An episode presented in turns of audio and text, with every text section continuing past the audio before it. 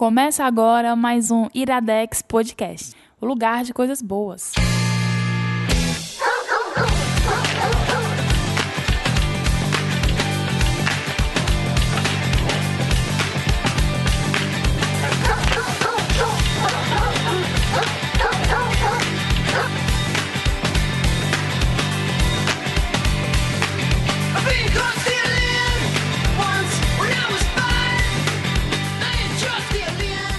Começando mais um Iradex Podcast e Jeane, eu Oi, estou começando a cansar da sua cara. Ai, não, tô, tô cansadíssima. Essa semana tá um excesso. Eu acho que a gente já se viu mais E é que só do tá que na a- metade, a gente tem mais dois dias ainda pra se ver nessa semana, Jeane. Vamos desmarcar? Vamos. Pelo vamos. amor de Deus. Por favor. A gente se viu mais essa semana do que toda a vida. Jeane, primeira vez que tu grava Iradex Podcast. Yeah! Você já gravou Sem Fim, já gravou Sete Reinos e principalmente você grava com uma certa frequência um outro podcast chamado Aos 30, que provavelmente quem assina Melhor esse podcast. feed do Iradex Podcast viu um programa que está no feed antes desse, que é o Ripa Apresenta Aos 30. Aos 30 é um, pro- um podcast novo do Iradex e é o seu podcast junto com Lívia Lopes, Com a Livinha, a exato. famigerada dona do Iradex. né, dona e da vocês têm um podcast. Já que tô falando isso, apresenta aí em 140 caracteres o que é aos 30. Gente, por que, que vocês querem sempre que a gente fale muito pouco do Aos 30? Tem tanto coisa pra dizer. é, o Aos 30 é um podcast pra contar experiências de, dessa fase desgraçadamente maravilhosa, como a gente gosta de falar. Porque tem muita cor boa, mas tem muito probleminha também, né? Pronto. Pra trabalhar. E a gente tá lá conversando, eu e a Livinha, toda de, de 15 em 15 dias nas sextas-feiras. Mas é bom essa coisa de 30 anos, tá? Dizes. Pra mim, pra mim, pra mim foi bom. Foi, foi bem bom, assim, sabe? Não parece. Obrigado. viu? É isso, pessoal. Assim acaba o Iradex Podcast. Ou pelo menos a gente vai continuar sem a Jeane. Vou mutar o microfone dela. Mas, Jeane, apresenta no meu lugar a pessoa que está gravando. Porque tu já é de casa, tu já é do Iradex, né? Ai. Apresenta quem é a pessoa que está gravando conosco, que pela primeira vez gravando um podcast que disse. É uma honra a gente receber um Ah, ouvinte. gente, E Obrigada. é a Thaís Marques. Oi, oi, oi. Bem-vinda, Thaís. Muito obrigada. Diga Obrigada aí. pelo convite. Diga aí quem é você. Quem, quem sou eu na noite? tipo isso. É. Ai, gente, eu sou. Sou fã de podcast, sou fã de série, cultura inútil, adoro fofoca de subcelebridade, reality show. E, assim, pra ganhar, pagar os boletos, eu sou corretora de imóveis. E Olha é aí. isso. É engraçado esse de, de subcelebridades, essas coisas, como nós estamos sendo escutados frequentemente. né? Tem um grupo muito recente de um, dos amigos que eu faço parte, e o grupo, a maioria é meninas, e uma, são sete meninas e três meninos, quatro meninos, quatro homens, né? E, e, a- e as meninas ficam muito conversando umas coisas, como por exemplo, todas essas polêmicas que envolvem Bruna Marquezine, que sempre são muitas. Ah, Eu sou muito fã da Bru. Aí, cara, o Google, o Google Now, aquela coisa das notificações de notícia, pra mim todas são notícias da Bruna Marquezine agora.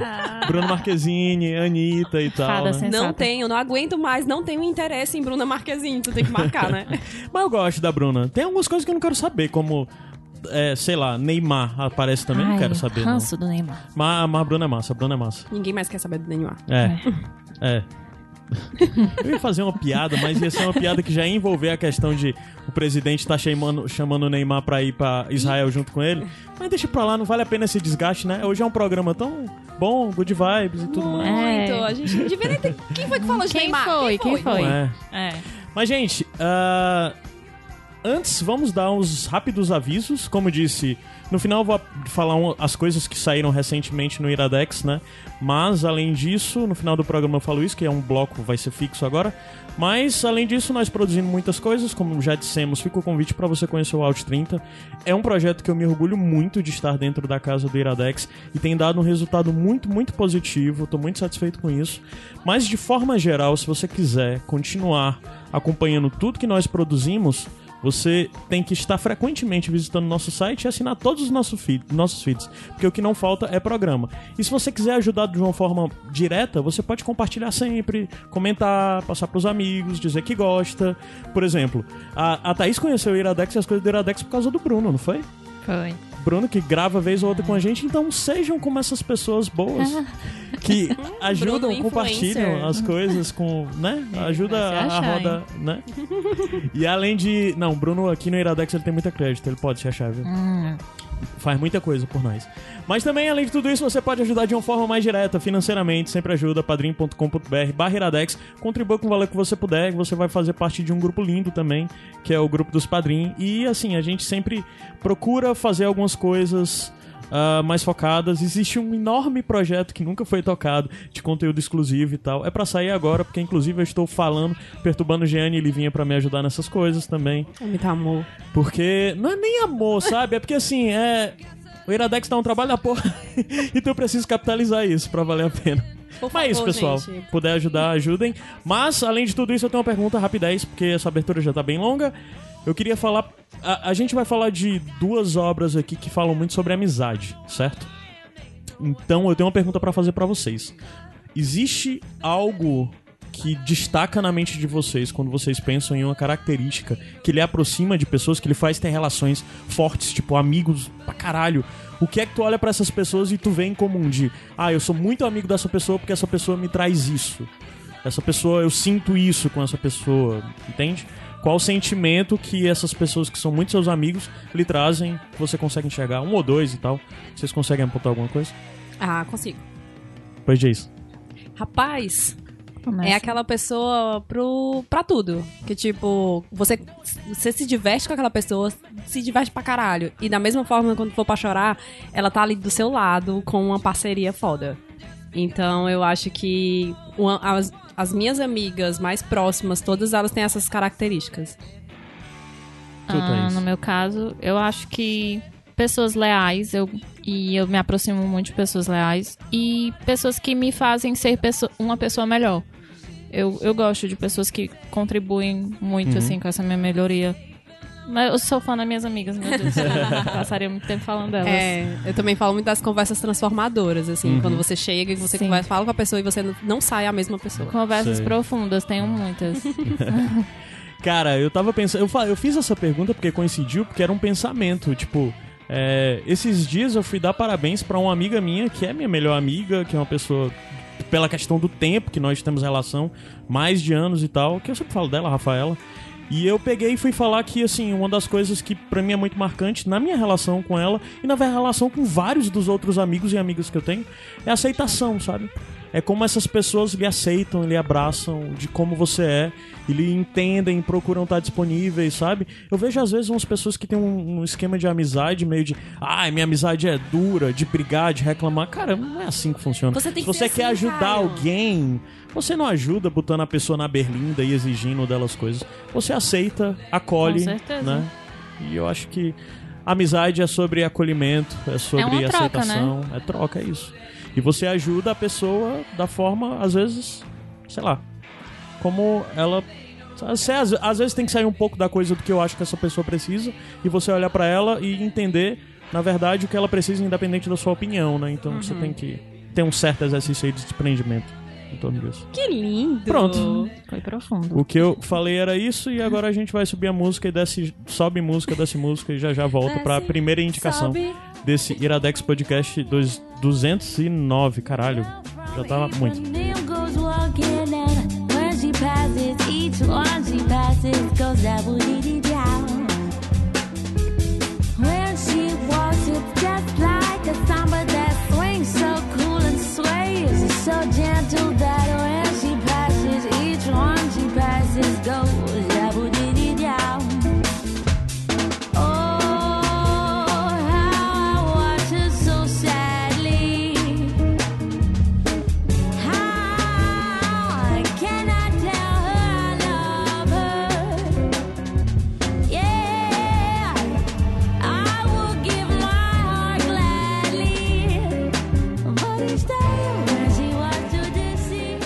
Iradex Podcast de volta e a gente vai começar o programa indicando uma série que várias pessoas estão falando sobre, brasileira, da Netflix, coisa mais linda, e quem vai indicar é a Jeane. E eu peço que Jeane dê a sinopse. O que você pode nos falar sobre essa série? Da coisa mais linda. Da coisa Da mais mais linda. Eu tenho que falar bem sério, essa coisa mais linda. É, como o Caio disse, é uma série brasileira na Netflix. Estreou, acho que tá com umas duas semanas, é, se eu não me engano. Foi um. Eu acho que não, acho que tá com uma semana Tá só. com uma semana? Acho que é. Eu posso estar errado. É. Eu acho que tá com mais. É, um pouquinho. Eu vou checar, uns vai. 10 dias, digamos Mas, assim. gente, não faz diferença, Não na faz real, né? diferença, mas é porque, 22 de março, então você está certo. Duas semanas. Obrigada. É, foi um bafafá, assim, foi trends no Twitter e tal, da galera falando dessa, de, de ser uma produção brasileira tocando em temas muito atuais. É, e temas femininos, temas fem- prioritariamente feministas, Feministas. né? Tem um feminismo muito forte na série. E como é que começa? Começa com a Maria Luísa. Ela sai de São Paulo, vai pro Rio, porque ela ia ter um restaurante com o marido dela. Uhum. E isso, já no primeiro episódio, o cara dá um golpe, né? Ele simplesmente vai embora e ela chega assim: ah, cadê meu marido? E Cadê meu dinheiro? Cadê meu dinheiro? Cadê tudo? Cadê aquilo que eu esperava que ia ter as minhas expectativas? E ela chega com, com esse baque. Ela tem uma cena muito forte, assim, dela descobrindo traições, dela caindo na real de que ele não. que ele tinha realmente feito a merda que ele fez. Uhum. E ela fala, é, tipo, nessa cena muito forte, é, você vê o desespero de uma mulher que foi deixada, que foi, que foi traída, né? Isso já- em 59. E- exatamente, né, tem que é- dizer isso, Tem que- todo esse peso, né? muito. É, a, a série se passa no, ano- no- começa no ano de 1959. Então, começa com aquele clima muito assim, descobrindo o Rio de Janeiro. O primeiro capítulo se chama Bem-vinda ao Rio. Uhum. É, para apresentar pro público de fora, eu acredito, né? Porque brasileiro já conhece o Rio de Janeiro e cai salteado. É, porque por mais que você nunca tenha pisado nada, em algum momento você viu alguma novela da Globo. Todas as novelas do Manuel Carlos. Exatamente. E é, começa nesse clima visual de apresentar o Rio, de mostrar que o Rio é lindo, que ele é tudo aquilo que. Um que as- rio bem clichê, né? Muito, muito clichê. Mas eu entendo, eu, eu me senti incomodada. Tão com clichê quanto Manuel Carlos ou menos? Tão clichê Então, quanto. quanto? Então- Então, quanto? É, foi. Eu me incomodei no começo, porque eu fiquei com esse negócio de, ai meu Deus, eu já sei disso. Mas, lógico que a gente tem que entender que nem todo mundo conhece. E é o Netflix, é mundial, então tem que ter isso pra apresentar, pra vender também a série. Então começa com essa Maria Luísa desesperada, mas que através das relações de ou com outras mulheres, ela foi se reestruturando. Ela foi descobrindo é, que ela tinha uma, uma- ela, que ela tem uma força que ela não sabia que ela tinha. Então a série se passa tudo nela, nela sofrendo dificuldades. Por exemplo, eles iam montar um restaurante e como ele foi embora, ela não podia tocar o empreendimento sozinha por ser mulher, porque ela não podia assinar o documento. É. Ela não podia tirar dinheiro no banco, ela não podia fazer um empréstimo porque era mulher. Então, chega as cenas dela a ela falsificar a assinatura do esposo pra poder fazer um- um- uma empresa. Então é muito foda, porque você vê todas as dificuldades de uma mulher é, nessa, nessa década de 50 pra poder trabalhar, né? Assim, to- toda uma questão. É engraçado que é naquela época, mas, tipo, tem muitas problemáticas que são bem atuais. Total. Inclusive, é, na divulgação da série, eles pegaram, fizeram um vídeo que é incrível. Que é, as, as personagens, elas estão todas cara- caracterizadas como com um figurino de anos 50 e tudo, e que elas falam frases que são ditas, que foram ditas pelo Twitter. Ah, Que se Recentemente. encaixarem em qualquer época, Que né? se- exatamente, assim, o, o, o- o machismo presente, a questão de preconceito e, né, de, de racismo, né, na verdade, mais, mais especificadamente racismo, que em, em todas as épocas aquilo ali é, é presente. Uhum. Então essa, essa chamada deles pra série foi muito, muito elogiada também, porque foi uma jogada muito boa. E quem tá na série? Tá a Maria Casadeval, se eu não me engano, Isso. o nome Sim. dela. É, a Mel Lisboa, a Fernanda Vasconcelos e a Paty Jesus. É, Que, ah, incri... Assim, não, é incrível é a parte incrível, é incrível. Eu achei o elenco, eu tava, eu estava até brincando assim, que eles pegaram um, eh, todas as atrizes que são bem militantes no feminismo no Instagram, pelo menos, que eu fui pesquisar, né? Fui saber um pouquinho de cada uma. E elas são realmente, vão lá, vão pra luta, elas estão levantando pautas direto, participando de outras coisas que tem a temática feminista. Então achei bem legal isso. Com relação às personagens. Uma coisa que eu ouvi muito falar foi sobre a Mel Lisboa, que estava muitos, muitos anos Muito. afastada de É, Eu, produções, eu né? particularmente, eu nem, de cara, eu nem reconheci. Eu tive que... Foi? É, porque ela tá tão diferente nesse papel, Tá, de- ela tá coisa que ela diferente. nunca tinha feito. Então eu fui atrás pra saber, meu Deus, quem é essa atriz? Assim, na hora deu um branco aí. Aí, ah, presença coisas, é, tem umas coisas sobre a Mel Lisboa, não lembro muito bem em detalhes, mas ela teve uns problemas grandes, questões mesmo, que ela passou anos afastados da, da, de- da carreira, né? Sim. Ela passou por várias tragédias familiares, questões de saúde. Ela, se eu não me engano, é ela mesma. Ela passou anos afastada de, literalmente de toda a vida pública. E eu acho que tá retomando Ela agora e retomou pelo afastada teatro, né? É, eu sei que ela, Voltou deve- ela teatro. fez algumas participações assim, meio perdidas em novela e tal, mas foram coisas E, bem. e o personagem dela na série é incrível, né? Assim, Ela é a, minha, é a, a que eu mais adoro. Eu gosto muito dela e da Paty de Jesus, que eu que é a acho que Adélia. é. A Mel Lisboa é a Tereza, a Paty Jesus é a Adélia, a Fernanda Vasconcelos é a Lígia e a Maria é a, Ma- a Ma- a Maria Luísa, que depois vira Malu. Que até, até é interessante essas questões do nome, né? É. Porque ela é uma nova, é uma nova pessoa, então até o, o- o apelido ela incorpora. Então, tem essa. é, cada personagem tem o seu, o seu drama pessoal. É, a Tereza ela tem uma questão muito grande com o mercado de trabalho.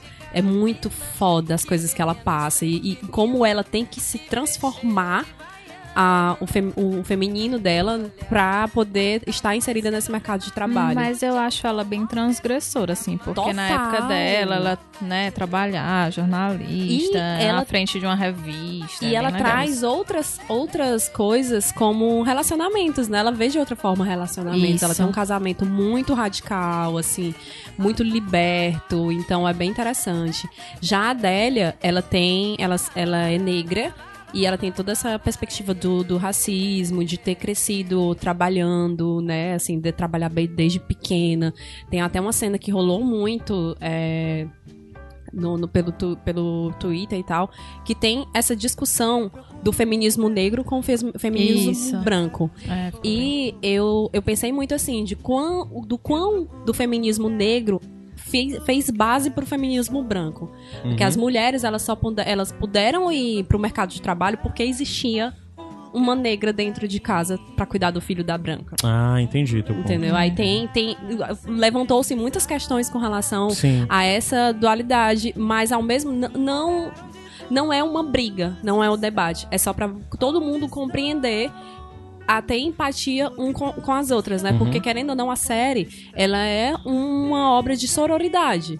Ela traz muito isso de que, que mulheres, cada uma com os seus dramas e cada uma com as suas perspectivas de vida, elas estão ali se ajudando.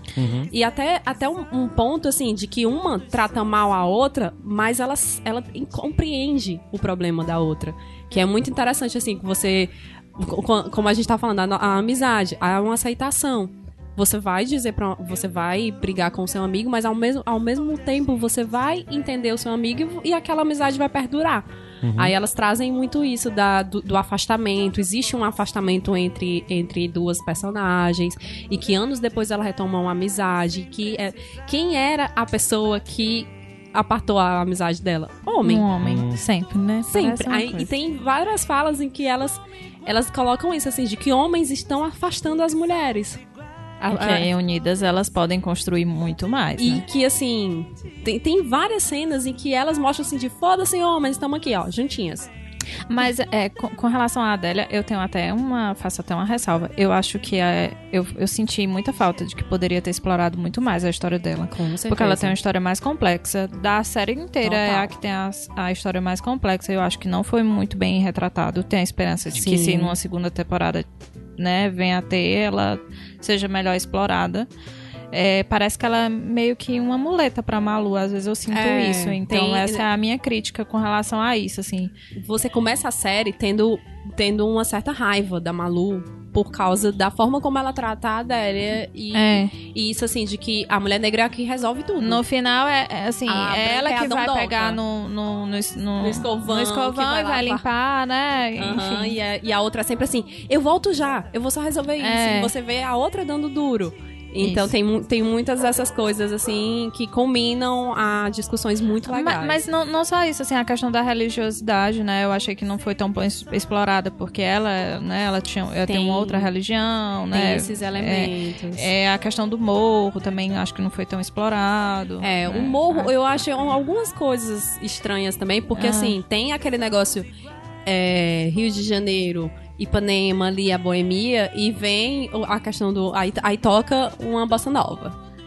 Tá tocando a bossa nova aqui. Aí vai pra cena do morro, de repente toca samba. Uhum. Como E se assim, o morro fosse caracterizado e é com só- isso. e Essas, só- essas quebras estranhas, sabe? e Que só você, vai pra ah, aquele- O morro é samba. E só vai pra aquele momento ali do morro, mas não mostra a realidade de fato. Só vai pra casa dela e lá no final, né? É. Assim, não... É, eu procurei ler um pouco superficialmente mesmo algumas críticas sobre a série. E uma das coisas que me que eu vi apontando algumas pessoas foi que a série falha na questão do retrato da época. Porque, inclusive, toda essa coisa da consciência e o modo como as mulheres estão posicionadas e todas essas possibilidades que elas acabam tendo, por mais que elas lutem, façam tudo mais, é um pouco distante do que de fato poderia acontecer na época, né? Uhum. E eu acho que mesmo essa questão, por exemplo, falando culturalmente, dizer que no samba, sei lá, tá tocando bossa nova no canto e no samba vai estar tocando isso, onde na verdade o berço da bossa nova, por mais que seja acabou se tornando um movimento de elite, veio também de dentro da periferia, né? Veio de É, dentro e de... eles colocam, eles colocam um, um pouquinho disso quando eles trazem um personagem é, que, que, que é o cara da bossa nova, levando ele, ele- que ele conhece o morro, ele conhece as pessoas e ele tá ali presente com as pessoas no morro. Então traz essa integração entre os estilos. E a própria Malu, ela diz que quer no, no, no estabelecimento dela que ela acaba criando um clube de, de música e tal. é, ela diz que quer uma mistura, mas essa mistura não aparece. Não. Essa, no, no final das contas, essa mistura não a, a aparece série, no local. ela tem basicamente a bossa nova, né? É, Basicamente isso. isso. O morro, o morro e o samba é uma coisa excêntrica pra dizer, olha, É. também temos isso no Rio de Janeiro.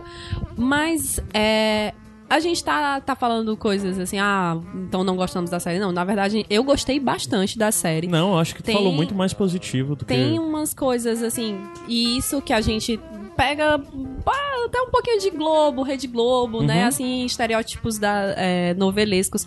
Mas ela traz todos os.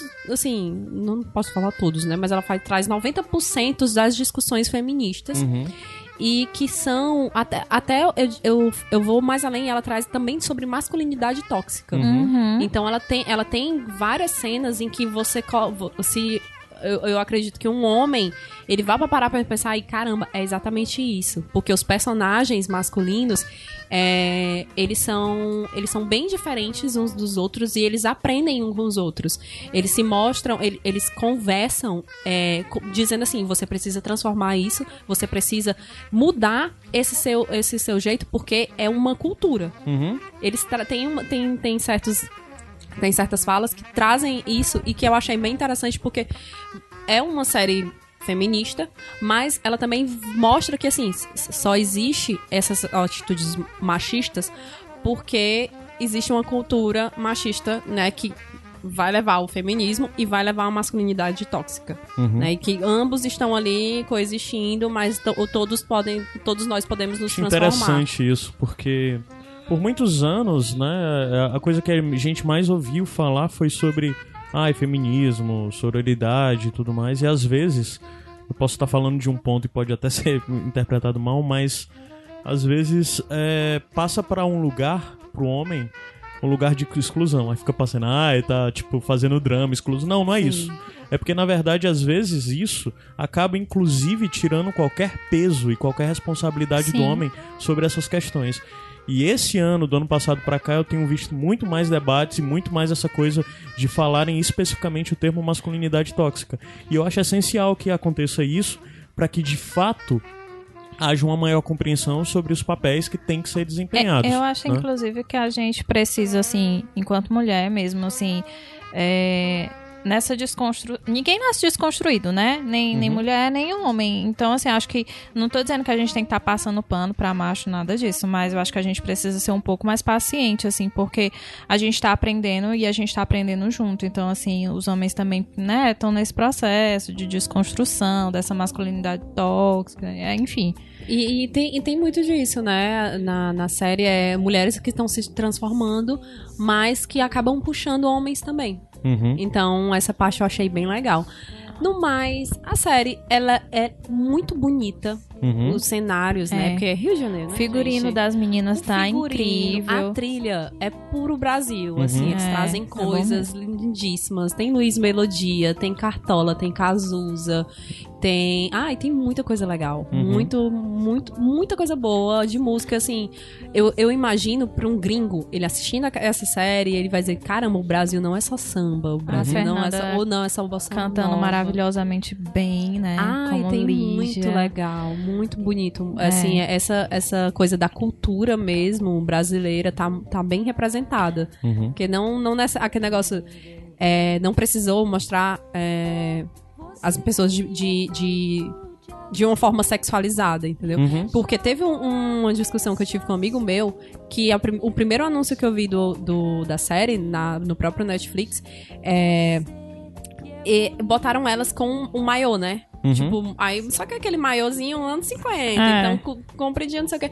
Só que eu fiquei, caramba, podia, né, podia ter escolhido uma, uma fotinha melhor, não precisava ser necessariamente de maiô na praia e tal, porque isso aí, aí até que um, uma amiga minha, ela disse assim, G, vamos pensar, é Rio de Janeiro. É. Então, querendo ou não, o estereótipo do Rio de Janeiro é esse, né? É. E Verdade. se te incomodou, que bom que te incomodou. Significa que isso mudou hoje em dia. Porém, é anos 50. E a mulher tá com, com aquele maiozinho, por mais que seja comportado pra gente, era um absurdo pra época. Então, elas estão sendo progre- elas estão sendo bem radicais pra época delas. Uhum. Pra nossa, hoje em dia a gente já exclui isso um pouco, né? De, de ai, gente, tem que É, então, que de certa forma, no final das contas, o maiô é importante É, pra é construção importante. dessa narrativa, né? É, exatamente. É, voltando um pouco só essa coisa que tu que falou sobre a falta de. de ah, eu esqueci a palavra. De, de fato, de fatos históricos que caibam dentro, de realidade, de não ser bem retratada necessariamente a realidade dos anos 50, do Rio de Janeiro dos anos 60, né? É engraçado ver isso porque é, a gente cansa de ver filmes representando décadas cheio de erros históricos, cheio de problemas, e as pessoas não referenciam isso. Em vários textos que eu li, que eu dei uma olhada por cima, as pessoas por várias vezes, ah, a série é ótima, mas só que aquela amizade daquele jeito daquelas mulheres, aquelas mulheres fazendo aquilo, não tem uma. uma- não tem um, um, um lastro histórico que justifique aquilo. Aí eu digo.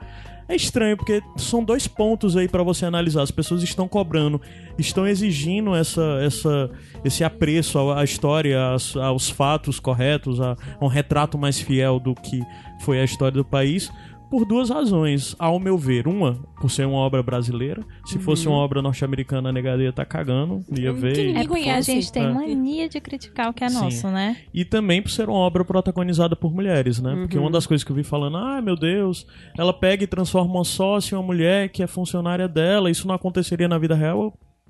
Achei Se meio. fossem homens, não teria, É, não né? seria um problema, É. não seria não um teria problema. isso. Mas Eu sabe, achei bem sabe o que eu engraçado acho isso. legal? É porque, apesar de ter temas bem complexos, assim, né? Tem, é, eu achei o roteiro bem simples. Então, Uhum. tipo, por exemplo, eu. A minha mãe não assiste série, a minha mãe gosta de novela, a minha mãe não assiste filme. E claramente eu indicaria. Uma Uhum. série que eu indicaria pra minha mãe, Sim. ela assistiria, ela gostaria e entenderia. Ficaria claro pra ela tudo. É interessante pensar isso, porque assim, é uma construção parecida com a novela, mas ao mesmo tempo é um. O debate é muito de, de coisas, de filmes que a gente tem aí, filmes indies, entendeu? Porque É. fala, de, fala de aborto, fala de estupro. Bissexualidade. Bissexualidade, de relacionamento aberto, coisa que você vai ver muito difícil na novela. É, verdade. Ou nunca vai ver. Ou seja, então é, é um um negócio interessante, né? N- nem toda obra precisa ser abusivos. super, hiper, mega engajada e mega correta. Eu acho que é interessante ser um negócio com os pés em vários lados. O que pode agradar uma mãe que gosta de novela da Globo, como pode agradar a galera que curte mais uns filmes em indie, como gente que. Então é interessante a Netflix estar experimentando coisas diferentes, né? Tá. E quebrando um pouco um, um ciclo de repetição na- nas produções. É, falando nisso, é até interessante porque mais cedo em off a gente estava conversando e vocês falaram: ah, teve muito promocional dessa série, teve muita promoção, teve muita coisa. Teve... Sim. Eu não vi nada disso. Eu não fui, eu fui impactado zero. Eu fui saber da existência dessa série, ela já tava rolando na Netflix. E ela e eu fiquei sabendo por ver amigas ou conhecidas falando no Twitter e algumas pessoas no Instagram, mas sei lá, eu vi 80% das pessoas falando eram mulheres, eu acredito que Eu confesso que eu só assisti por causa do hype mesmo. Pois é, eu não fui atingido por esse hype, né? E isso, de certa forma, é um pouco preocupante de você entender como, na verdade, as coisas que nós estamos expostos necessariamente são a partir de um algoritmo, né? Eles entendem quais são minhas preferências, o que é que eu gosto de assistir ou não, o que é que eu vejo, e eles só vão me apresentar aquilo. Só aquilo. O Aí- seu gosto vai ser dominado pelos É dados. foda, sabe? É foda. No próximo filme, inclusive, que a gente vai falar, é, eu nunca tinha ouvido falar do filme. Mas é um tipo de filme que eu gosto muito.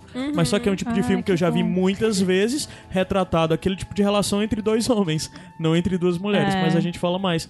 E ele é um filme que encaixa muito em tipos de filmes que eu gosto muito, mas sempre retratado em dois homens. Aí nesse retrato em duas mulheres, então o filme não aparece pra mim, porque ele também nunca tinha aparecido de alguma forma, sabe?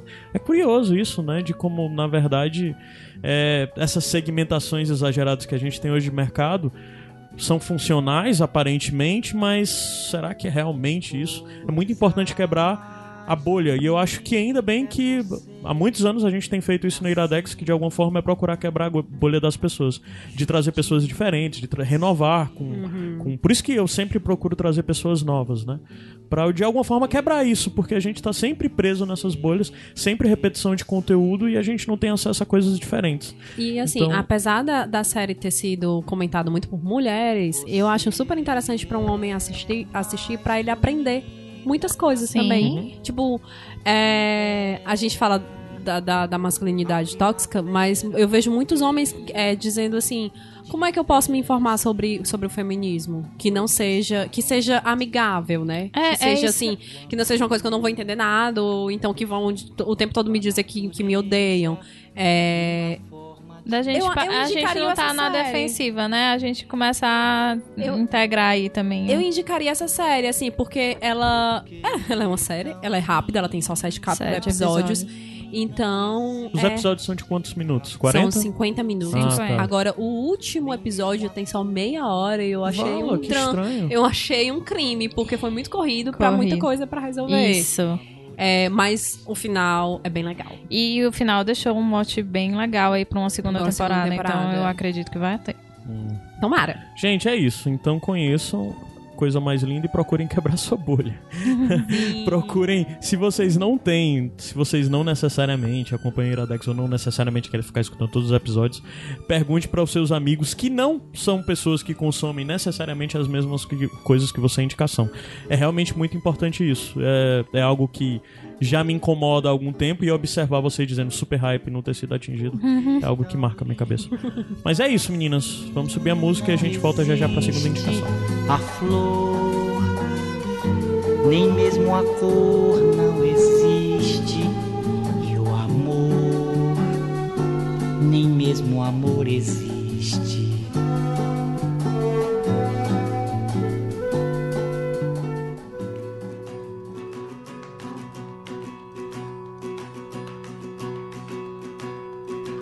There's a place somewhere that's between dream and awake. That's where we'll find each other, and I know that that sounds stupid. It'll give us both something to find. Iradex Podcast de volta. Vamos pra segunda indicação e dessa vez a indicação escolhida e a- espero que quem vai apresentar seja a Thaís com o filme Já Estou com Saudades. É, é isso mesmo. É, o título original é Miss You Already.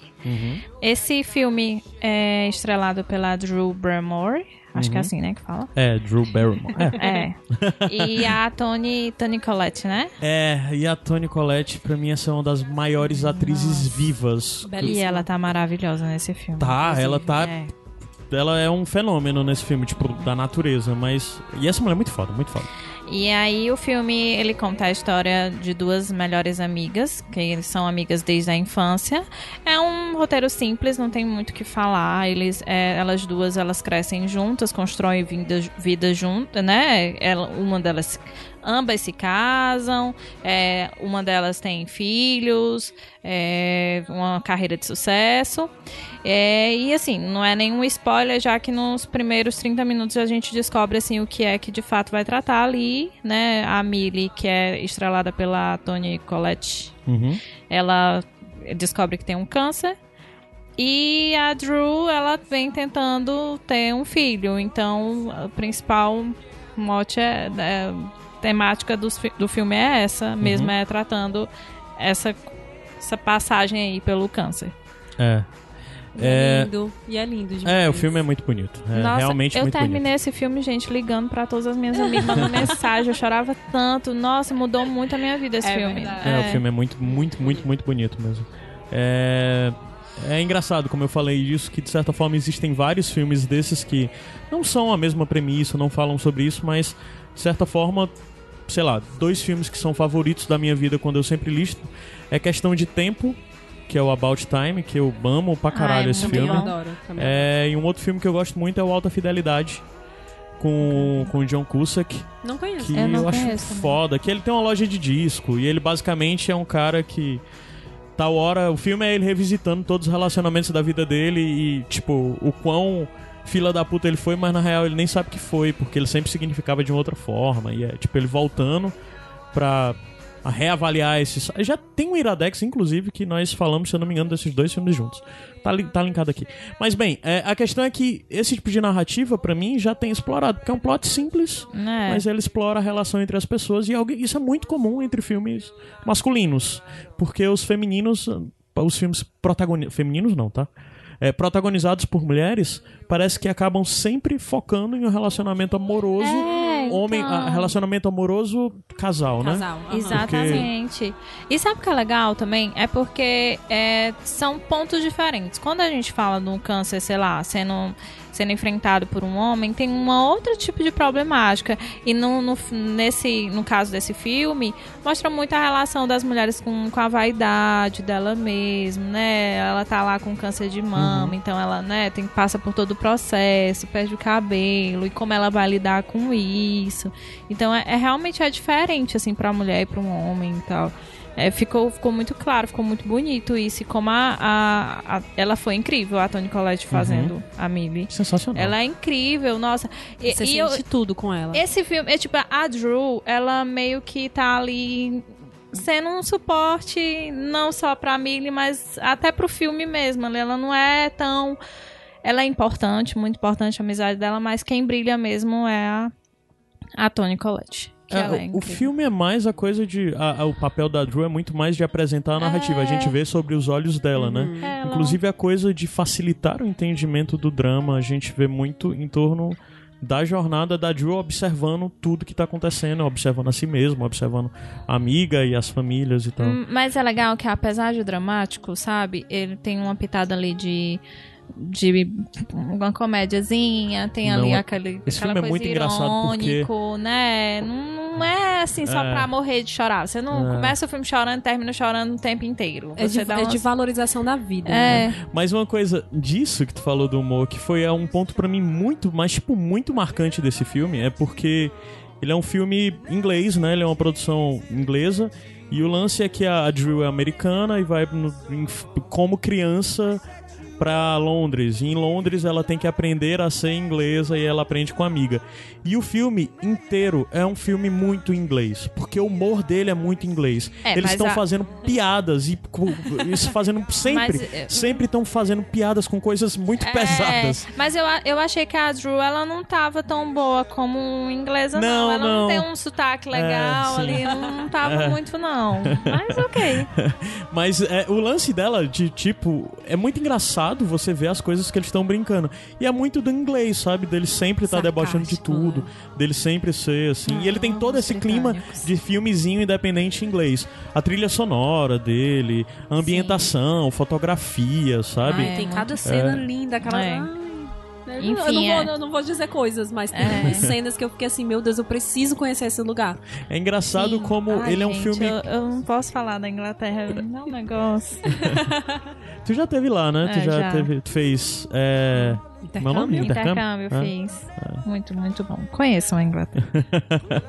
Mas, é, como eu- assim, uma coisa que eu tava falando é que eu acho engraçado como esse filme aborda um tema muito sério e questões muito sérias e ele consegue facilmente lhe pôr num lugar de empatia, mesmo pra mim que sou homem e nada daquilo me atinge, entende? É, verdade. Mas E é atinge. muito- Não, não, eu sei, eu tô falando da questão, as questões como, por exemplo, é, as questões ligadas à vaidade da personagem da Tony.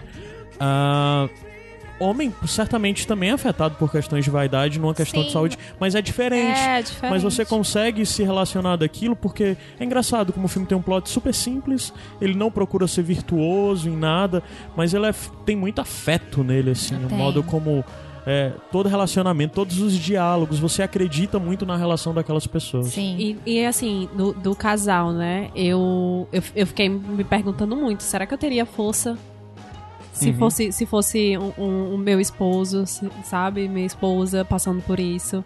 Porque Sim, tem, tem, uma do- cumplicidade muito do- grande ali, muito né? grande. E É assim, de fazer entender tudo, de- de, de, de dizer, olha, eu estou me sentindo assim. Gente, ela contando pros filhos dela, a Ai. coisa mais linda da vida, porque ela trabalha na empresa de tecnologia, então ela vai criar um filmezinho, né, pra contar como é que vai ser todo o processo. É muito bonito aquilo, sério. Uhum. É muito boni- é, é, é um filme que eu. E, e, assim, eu já cometi um gafe com esse filme. Porque eu Por indiquei pra uma amiga. E eu falei, eu não. Ela, ela é uma pessoa que não gosta muito de saber de sinopse. Ela disse assim: ah, só me indica um filme aí. Aí eu indiquei, Aham. né? Caramba, eu não sabia que ela tinha perdido uma mãe pro câncer. Caramba. Nossa. E aí eu perguntei, né, se ela tinha gostado. Ela, não, curti muito não. Não assisti todo não, mas não curti não. Aí eu fiquei, como assim? Como é um filme maravilhoso? E ela não falou mais nada, né? Aí eu fiquei, ah, tá bom. Quando foi o tempo, aí eu, eu soube que fazia pouco tempo que ela tinha perdido a mãe pro câncer. É, ele é um pouco gatilho, né? É, aí eu fiquei assim, caramba, eu- a gente tem as histórias que a gente não sabe das histórias. É, então, porque- assim, quando você vai indicar uma coisa pra pessoa, né, e não saber, e esse filme, ele, é- ele mexe muito. Aham. Eu só faltei morrer ele de chorar. procura, ele retrata e muito bem ninguém. todos os processos, dos primeiros momentos, recuperação, tratamento. A né? negação também, Negação, né? Total, né? nega- Tudo isso e toda. Eu acho que todos os estágios do tratamento de. é, assim, evidente que de uma forma bem superficial, de uma forma evidente que muito episódica, né? Porque tá contando uma única história. é, eu acho que ele acaba fazendo. facilitando a questão de entendimento, né? Da, de tudo que, é- que ele é apresentado. E. Assim, uma das coisas é que ele acaba por desenvolver bem os outros personagens que estão ao redor, sabe? É interessante às vezes ver o papel que, que é, elas estão. Como, por exemplo, às vezes uma das questões que é muito bem retratada no filme é no relacionamento da personagem da Drew Barrymore, como o marido dela se sente preterido muitas vezes porque ela precisa estar dis- Pra disponível pra amiga, amiga né? e tudo mais. E é tão engraçado porque a gente tá tão habituado a ver a mulher reclamando de estar preterida, da mulher ser. E é tão engraçado ter essa inversão no sentido de que é totalmente cabível e é algo que simplesmente acontece na vida, mas parece que a ficção às vezes falha muito mais do que na vida, porque é fácil você E- entender. e Aquilo você- aconteceria E facilmente. assim, apesar do problema grande da amiga, Uhum. você consegue ter empatia também por esse cara que tá se sentindo, né, abandonado. Eu não fico com raiva totalmente. dele por não, ele nesse filme eu não fiquei com raiva de É, ninguém. Não, é. Mas assim, eu acho, apesar de estar indicando um filme, eu acho que poderia ter falado um pouco mais da vida que estava surgindo, né? A gente tava fal- focou 100% ali no Ah, verdade, ele câncer, fala um pouco sobre a mas maternidade, ele fala né? pouco sobre a maternidade que tá Uhum. surgindo aí na vida da Drew, né? Ela, ela claramente é a coadjuvante, né? É, é, é, apesar de ela ser a narradora, inclusive, do filme, né? Isso. Ela é a narradora e. E, bem, a gente vê o filme de fato sobre os olhos dela. É engraçado porque o, o última, papel que eu tinha visto da Toni Collette em cinema tinha sido Hereditário. Vocês viram Hereditário? Não. Cara, é um filme que até hoje eu não aceito, porque pra mim, é, sei lá, ela devia ter ganhado o Oscar pra esse filme, porque até hoje, quando eu lembro dessa mulher nesse filme, eu, eu me sinto um pouquinho mal, assim, porque é um filme muito pesado, assim, o papel dela é muito pesado e tal. E, caralho, que, puta que pariu, como essa mulher é capaz de fazer algo como ela faz nesse filme. É, pra quem não gosta muito de terror, eu não indico, não. Mas pra quem gosta. não. Por isso que eu não assisti. É, É. mas é, é sensacional, cara. Pelo amor de Deus, essa mulher. Essa mulher é incrível, incrível demais. Ela é incrível. Demais. É. Deixa eu ver o que mais. Eu tinha feito algumas anotações de coisas desse filme. Não sei se eu vou achar agora. E Vocês. que trilha, né? Sim, cara. Sim. Gente, teve, tiveram umas músicas que me que ficaram ressignificadas pra mim. Que eu fiquei. É, eu né, fui- cara? Que eu ouvi aquela música, ah, não é essa música. Mas depois eu, ai meu Deus, essa É. música. Ela é tão Esse linda. filme, é- gente, esse filme é muito incrível, né? Eu, eu gosto de filmes que me fazem crescer, que me, me levam, me, me traz mais. Eu saio dele transformada. Então, é, esse filme é isso. Eu Sim, é. saio, eu saí ligando realmente, literalmente, pra todas as minhas amigas. E melhorei muito como amiga mesmo, assim. Acho que eu me tornei uma amiga melhor depois que eu assisti esse filme. É Você engraçado isso. mais as é, relações. É engraçado essa coisa de, às vezes, como. é, Sempre tem aquelas obras que são unânimes sobre cinema, quando você fala, ah, isso é uma obra de arte, ah, não sei o que, o filme é virtuoso, ah, o filme é excelente tecnicamente, o roteiro é experimentado, a fotografia desse filme. e tem filmes que simplesmente, às vezes, falam com o que importa, com quem você é, né, e com o que é importante pra você. E é como eu digo, é, um dos diretores da minha vida é um cara que é um exatamente nessa vibe de diretor de filme bem britânicozinho, sabe? É, e e como que é exatamente o cara do questão de tempo, né, que é o Richard Curtis. E ele é um, é um filme bem, sei lá, bem básico, bem bem nada demais, sei lá, ele fez simplesmente Amor, fez um lugar chamado Nothing Hill. Amo. Ele faz questão de tempo e são sempre. Não são necessariamente obras virtuosas e coisas gigantes, mas a forma como há sensibilidade em torno de, de apresentar isso. Então, inclusive, eu acho que já é uma ótima referência. Se você gosta de todos esses filmes, desde Diário de Bridget Jones, Ai, eu- eu até questão de Bridget. tempo, até é, um lugar impactam, chamado Nothing né? Hill, ou mesmo os filmes daquele cara também que fez o. Tem até aquele filme. ah, porra. As Esqueci pessoas agora. dizem que eu sou meio Bridget. É. Pô, agora eu tô esquecendo o nome. Mas bem, whatever. Só... Então, esse, esse é esse tipo de obra. Esse é o tipo de obra que fala sobre questões que fundamentais. Que ele não tem uma história virtuosa, ele não tem. Ele não vai te apresentar de grande de dramas, ele não vai fazer grandes debates sociais, né? Sei lá, são ah, personagens bem classe alta, Aham. né? Bem, apesar de elas terem realidades sociais bem, Bem diferentes, diferentes, financeiras. São assuntos mais banais, mas São. que que estão no nosso cotidiano Sim. mesmo, né? E, que de, e de que, de certa forma, tipo, traz um novo olhar, né? Uhum. É, é- é como o Caio tá dizendo, é uma coisa simples que impacta.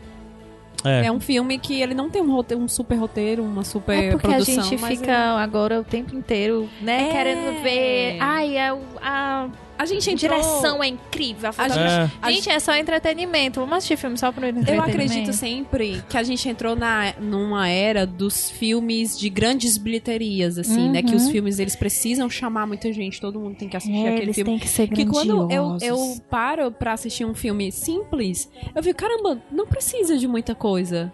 É óbvio que vai ter a- o público pra assistir aquele super filme que vai ter um milhão de efeitos, mas aqui- o, outro, fi- o outro lado é que vai, vai me impactar muito mais, que vai ser Uhum. muito mais inesquecível. Me pergunta se algum, se algum dos Vingadores transformou minha vida. sim, sim, sim. Não, mas o, o Cuidado, questão de hein? Daqui tempo, a pouco tu vai- eu, eu, eu gosto de rever porque sempre eu tô prestando alguma atenção em algum detalhe que vai mudar minha vida. Uhum. Aí eu fico pensando, quando eu, quando eu for mãe, se um dia eu for mãe, eu, eu reassisti alguns filmes, a gente até falou já isso no, no Iradex, Uhum. é, num, num outro Iradex, não sei, nem lembro qual era, mas... É a questão de como você vê no a gente filme. rever uma obra Você é impactado de uma forma em diferente. fases sim, da sim, vida. Sim, sim. Entendeu? Que vai, vai, vão ser outros horários. Isso acontece olhares. bastante, isso acontece bastante. Então eu acho que é, é, eu assisti o, esse filme né, enquanto agora eu vou ver de, um outro, de uma outra forma quando eu assistir pela primeira vez, e se eu passar por alguma coisa na minha vida que tenha relação com, com esse filme, eu nem imagino como é que eu vou, sabe? Se eu perder alguém Uhum. pra, pra numa situação dessa, eu nem como isso vai vai se Vai te reverter de outra né? forma.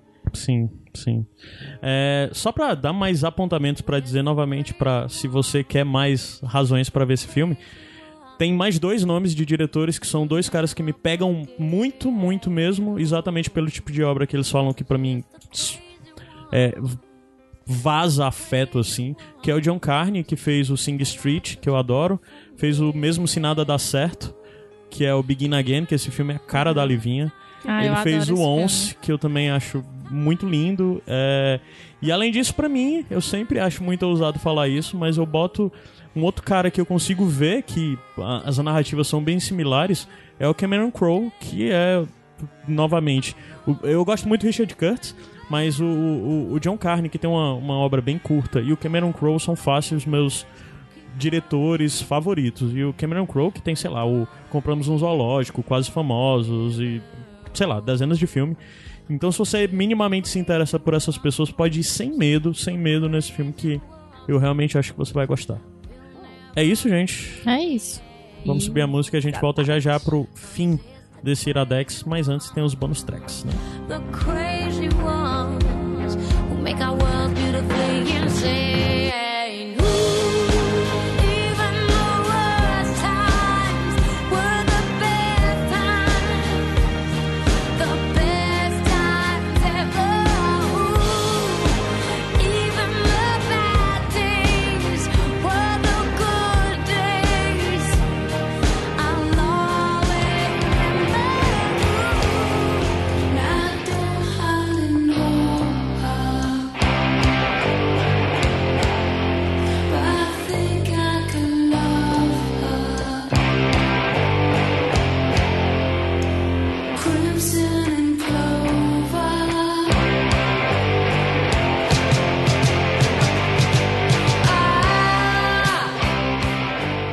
Iradex Podcast de volta e essa música toca no o Crimson and Clover, a versão da Joan Jett. Eu adoro!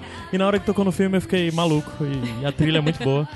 Tudo que vai tocar aqui nesse programa, aliás, boa parte do que, tirando o que não tá no bloco no Cor bloco do, de uma coisa mais linda, é tudo da trilha sonora desse filme. É o Daí você tira quão incrível é.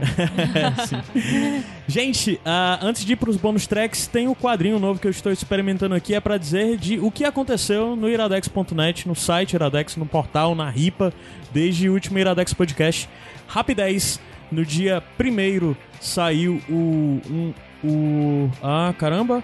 O HQ Sem Roteiro, Cutulo, Terror e Outros Medos, que o PJ falou com. ah, dois autores que lançaram obra pela editora Script e além disso também com a outra pesquisadora. E então, se você se interessa minimamente por HP Lovecraft e toda essa obra de Cthulhu e essas coisas, tá muito bom. Escutem. Ah, também no dia primeiro saiu o Caçar os Fatos do Bruno, que a gente já falou hoje aqui. Ele fez a resenha dele sobre o Living Neverland, Deixando Neverland, o documentário polêmico da HBO falando sobre Michael Jackson e na verdade falando sobre dois eu vou já já falar nele porque eu vou indicar isso no bonus track Ah, também saiu conto essa semana minha velha amiga escrita pelo Alex Nunes que o, a tagline dele é em uma coxa de retalhos de sonhos indecifráveis tento encontrar sentido anotando fragmentos desconexos Leiam, tá tudo linkado aqui. Saiu também no dia 2, saiu Nicolas, falando sobre o filme Atraídos pelo Destino. Ah, mais uma vez, Nicolas Cage presente. Deixa eu ver o que mais que saiu. Saiu um depois da cabine e também saiu no mesmo dia a resenha sobre o filme Shazam. Esse depois da cabine do HQ Sem Roteiro do PJ é sobre o Shazam, um podcast. Tá curtinho, não lembro quantos minutos são, mas são rapidinho que o PJ lançou depois da cabine. A Lu também lançou um texto sobre o Shazam. Ah, além disso, saiu o Sete Reinos, o último Sete Reinos antes da- do lançamento da oitava temporada, onde a gente fez uma recapitulação sobre a sétima temporada, botando cada personagem num local dentro do tabuleiro. Além disso, saiu também o. Deixa eu ver o que mais. Saiu o Ripa Apresenta, sobre o dentro do feed apresentando um podcast aos 30 e também saiu o aos 30 4 5 Cinco. 5, que é falando sobre morar fora, qual é o título dele? Morar fora e Não, mora sozinho. morar sozinho e Morar sozinho. é só morar sozinho. É, então esse é o título. Falando sobre morar sozinho, tá bom? Nossa, Pronto, você falei trabalha, todos hein? os conteúdos. Vocês. Caramba, gente. que orgulho. É. O Caio quase que não respira. Gente, e meus bônus tracks rapidinho, eu tenho dois esses dias. Eu voltei pra HBO depois de muito tempo afastado da HBO. Essa vida de Netflix não é positiva, porque nós ficamos presos nela, só consumimos obras que estão nela. E às Ai, vezes a gente fica numa muito- bolha meio repetitiva. Mas tem muita gente voltando só agora pra HBO. Pois é. é, é. será? E eu tô voltando pra HBO nem por causa de Game of Thrones, mas acabou que vai emendar. Mas eu vi é, o documentário em duas partes, o Living Neverland, que é o documentário que conta a história de dois. Hoje em dia são dois homens adultos, mas foram duas crianças que eles narram histórias onde, em resumo, eles falam que passaram anos próximos ao Michael Jackson e só depois de adultos eles trouxeram à tona histórico de abuso que eles alegam terem sofrido com Michael Jackson. É uma obra bem polêmica, é uma obra bem é, eu já vi muita gente dizendo que não acredita, que é tudo erro, que é tudo. Eu recomendo assistir. É, algumas coisas são bem desconfortáveis. O documentário em si, tecnicamente, eu acho terrível. Ele é bem pobre, bem limitado, sabe? Sei lá, o, o documentarista não é um cara virtuoso em nada disso. Mas o importante é o que é relatado.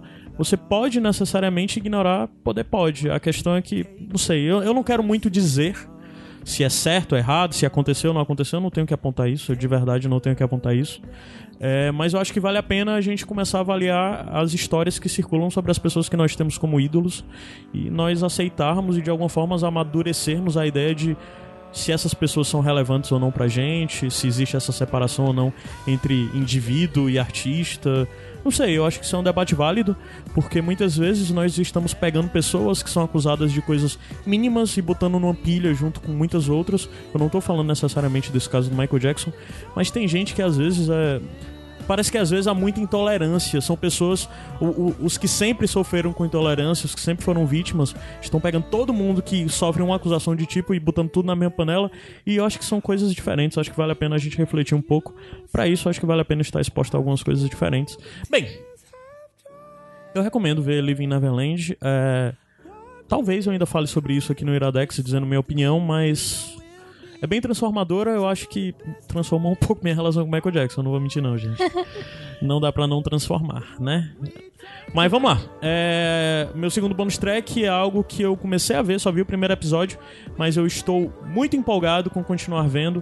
Nós falamos aqui há muito tempo atrás do podcast Serial, a primeira temporada do podcast Serial, que conta a história do Adnan Said, um cara que tá preso agora há 20 anos, acusado por um crime que ele disse que não cometeu, que foi o assassinato de uma de sua namoradinha de ensino médio. Ela foi assassinada e basicamente recaiu sobre ele, ele tá preso há 20 anos. E isso foi o maior fenômeno da história dos podcasts. Isso basicamente transformou o podcast numa mídia de massa da forma como é, e é muito foda isso. É um documentário em 10 episódios do Serial.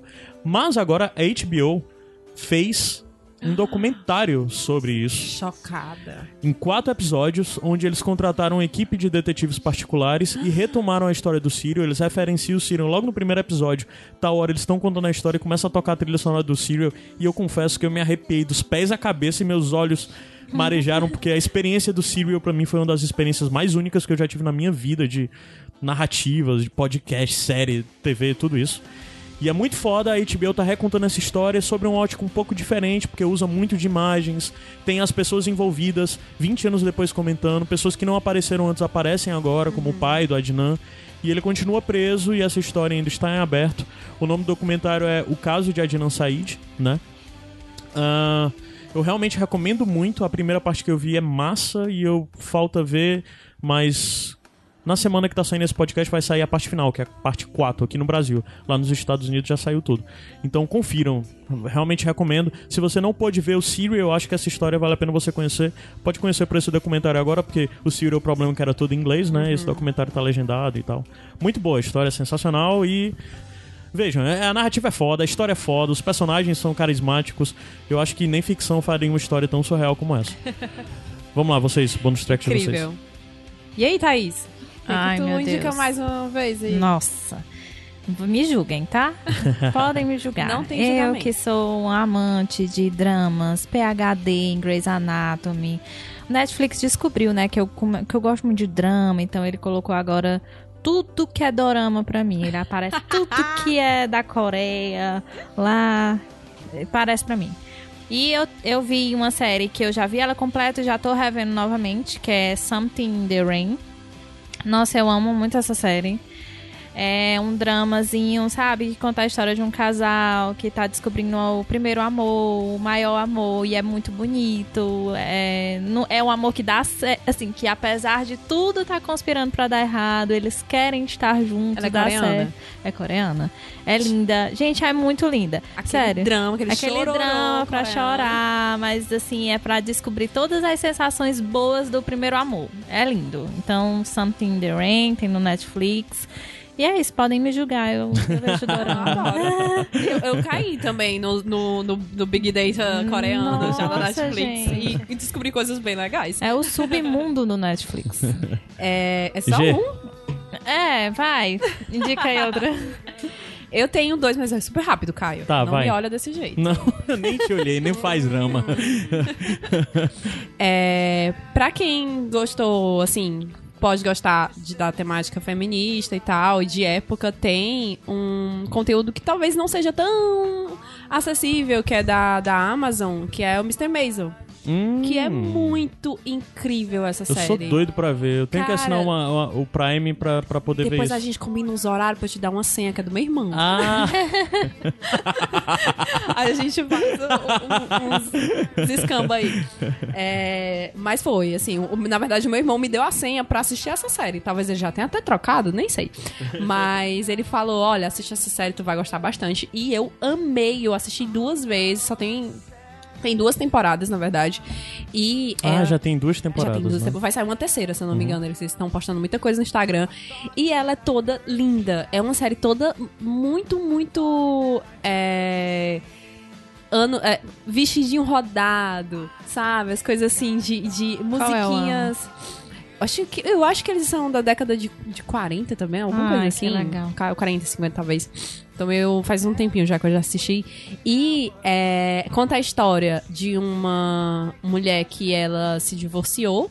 É muito parecido com Coisa Mais Linda. É, mas ela foi. Ela se descobriu. Ela se descobriu, não. Ela foi atrás do sonho dela, que era ser é, comediante. Então é uma mulher que faz stand-up. E, na verdade, eu, eu me equivoquei. Não é um- bem um sonho dela, é um sonho do marido dela, mas que o marido dela não tinha talento. E ela tinha. Então ela foi no, num auge de um desespero também.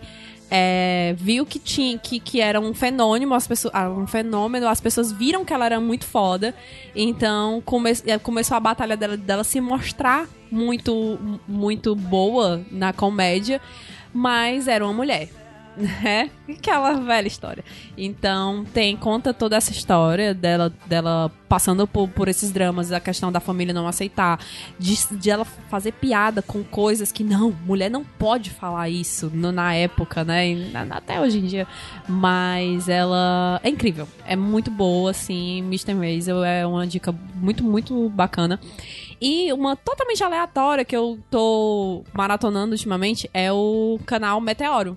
Ah, cara, muito Cara, bom, muito bom. Muito bom, muito bom. Tô- Muito bom. Eu, eu parei aqui pra olhar umas coisas. Eles acabaram de, de botar um vídeo sobre a reforma da Previdência. Uhum. Então eles pegam em 10 minutos, eles explicam muito didaticamente aquele assunto que a gente tá meio assim perdido. Uhum. E eles têm um público muito jovem também. E eu achei interessante de que eles eles fazem eles por, por ser muito didático, eles acabam atraindo as pessoas que não entendem assuntos muito complexos. Aí eles trazem coisas sobre é, é, assuntos políticos, mas eles vão falar Eles estão falando muito de política. eles né? estão falando muito de política, mas eles também vão falar de game, eles Uhum. vão falar de, de, de memes, assim, Betina, aí eles vão falar da Betina, legal. mas É aquele tipo de texto que é aquele tipo de vídeo do YouTube que é só narração, né? Narração. Eles É. preparam um Isso. texto e vão animando com imagens do- relacionadas ao que eles estão falando. Mas é, mu- é muito legal, o conteúdo deles vale a pena. A, a Jojo, na época das eleições, ela fez uns vídeos bem didáticos também, bem interessantes Foi, sobre né? política. Aham. Acho que, que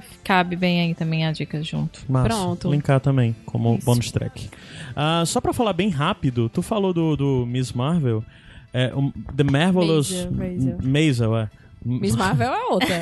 Muito boa também. Fica como a dica aí. Mas é engra... isso já foi indicado aqui no Iradex Podcast, no 158, pelo Igor, novamente. Oh. Igor, nosso querido. Ah, e uma curiosidade sobre esse programa que eu não sei se as pessoas sabem, mas é um programa que não tem. Eu não tô participando, nem mesmo o Gabs. Quem tá como host é o PJ e tem a Luísa, o Igor e a Emília. E eu tô esticando isso só pra dizer uma curiosidade em torno disso, porque eu não lembro se a gente falou isso na época, mas isso era pra ser um iradelas. Ia ser era? Igor, Emília, é, Lu e Livinha, mas a Livinha no dia não pode gravar. Aham. Tipo, meio que disseram, não, vamos sustentar o programa e o PJ, nem lembro se o PJ tava aqui pra outra coisa, ou se eu chamei ele especificamente, o PJ assumiu. Então, se você quiser, escute esse programa, que é quase um Iradelas, sendo que tem dois homens e não tem a Livinha. É o Iradex Podcast 168, que Pra indica você ver como a série é maravilhosa. essa né? Série e mais algumas outras coisas. Inclusive, indicam Me Chame Pelo Seu Nome também nesse programa. Hum. Então é isso, gente. Muito obrigado pela participação de vocês duas. Primeira vez de vocês duas aqui no Iradex, eu gostei muito. Ah, obrigada. E é isso, né? Eu ah, só pra dizer, semana que vem é pra sair o Iradex Podcast 210. Ainda estou decidindo o tema. O 210 é aquela coisa da pergunta pra responder. Então, se você tiver alguma sugestão, aproveita e joga aí, porque eu tenho uma semana pra desenvolver isso e sempre dá muita dor de cabeça. Mas a partir do 210, o Iradex Podcast vai ser quinzenal, porque vai começar Game of Thrones no dia 14 de abril. E a partir daí não vai dar pra ficar tocando toda semana Sete Reinos e toda semana Iradex Podcast, além de todos os outros podcasts que, que tem que ser tocados. Seu trabalho. É. Tenham pena do cara. Então vai ficar quinzenal Iradex Podcast, mas o objetivo é que enquanto ele tiver quinzenal, sejam três indicações por programa e não só duas. Ele vai ser um pouquinho mais longo. Então, de certa forma, quase se equilibra, tá? Então é isso, pessoal. Continuem participando e mandem sugestão pro 210. Se você não conhece, nos mande uma questão e nós vamos debater em torno dessa questão para saber se encontramos uma resposta ou não. Ou não. É, mas é isso. Muito obrigado pela participação de vocês duas e até semana que vem. E a partir do dia 14, se você acompanha Game of Thrones, por favor, escute Sete Reinos, passe pros amigos. Toda semana vai ter um programa novo falando sobre o episódio da semana de Game of Thrones, tá? Tchau. Falei muito nesse programa já. Tchau. Tchau. Tchau. Ah, e tem a coisa, eu fui o Caio Anderson, Ai, né? meu Deus. Eu É. fui Gianni Gomes. Eu fui Thaís.